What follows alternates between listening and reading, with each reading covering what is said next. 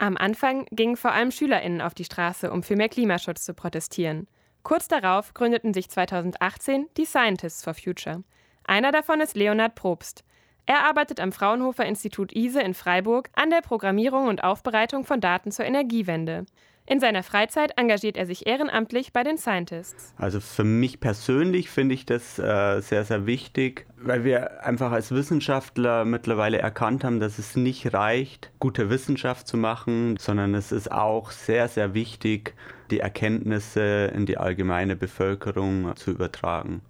Im Moment sind ungefähr 15 bis 20 MitgliederInnen aktiv. In Zeiten der Pandemie war es nicht so einfach, die Gruppe zusammenzuhalten, meint Probst. Also die äh, Arbeit von Scientists for Future Freiburg wurde auch sehr deutlich durch Corona beeinflusst, schon allein dadurch, dass es keine großen Klimastreiks von den Fridays for Future mehr gab ähm, und deswegen natürlich auch äh, so ein bisschen der Schwung verloren ging. Ähm.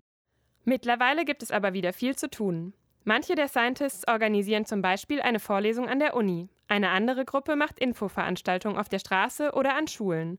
Einige Scientists arbeiten an Stellungnahmen zur lokalen Politik. Sie stellen aber keine eigenen politischen Forderungen. Also wir wollen keine weitere politische Partei oder Strömung darstellen, sondern wir wollen explizit die wissenschaftlichen Erkenntnisse in die allgemeine Bevölkerung überführen und die Forderungen vom Fridays for Future unterstützen. Trotzdem schrieben die Scientists auch schon offene Briefe, zum Beispiel an die Uni Freiburg. Die Scientists schlugen darin vor, dass die Emissionen von Dienstreisen stärker reduziert werden sollen. Schließlich sollte an der Uni Freiburg ja nicht nur zur Klimaneutralität geforscht, sondern auch danach gehandelt werden. Elena Kolb, Universität Freiburg.